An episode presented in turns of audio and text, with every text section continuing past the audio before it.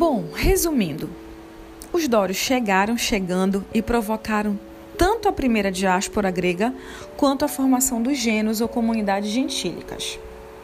Os três séculos que seguiram a invasão dos dórios são um tanto obscuros para a gente. Sobre essa fase grega, os documentos históricos são bem escassos e as principais fontes de estudo são as escavações e as pesquisas arqueológicas, assim como as obras literárias do poeta Homero, Ilíada e Odisseia. Por isso, esse período histórico ficou conhecido como período homérico. Podemos classificar essa época com uma certa continuidade no uso de técnicas, pois o cultivo da terra e o fábrico de vasos de cerâmica davam sequência a tradições anteriores. Os novos dominadores da região, que eram os dórios, continuaram a adorar os mesmos deuses e a realizar rituais que já existiam antes.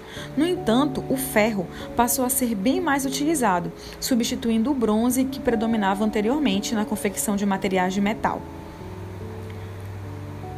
A sociedade organizava-se agora de forma diferente, criando novos valores. No lugar de palácios, surgiu uma sociedade com menos hierarquias, de camponeses e guerreiros.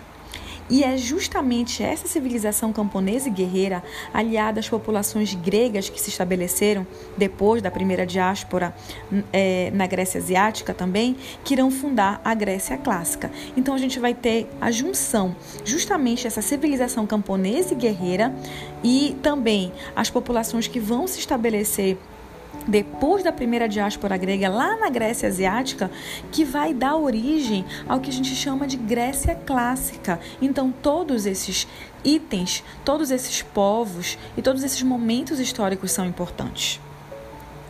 Podemos dizer que a Grécia que irá se desenvolver será caracterizada por uma unidade cultural básica, ao mesmo tempo que apresentava variações, obviamente, de acordo com as origens do elemento humano que a compunha, as regiões, as paisagens e as influências estrangeiras recebidas.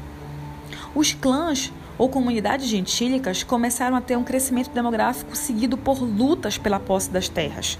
Quanto mais eles cresciam, mais terras faltava, e a escassez de terra fazia com que eles brigassem entre eles e com os outros.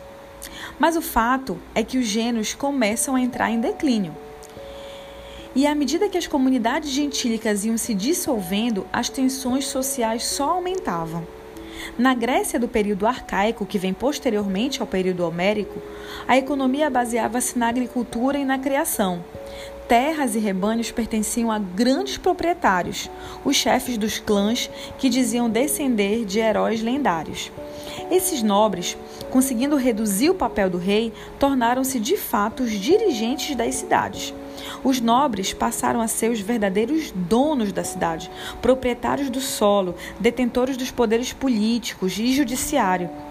Somente eles eram suficientemente ricos para obter cavalos, servos e equipamentos de guerra.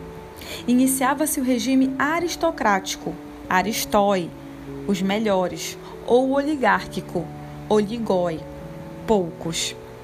É nesse processo que ocorre a passagem de uma sociedade camponesa e guerreira que nós aprendemos a conhecer aqui com a invasão dos dórios, para uma civilização centrada nas cidades, polis.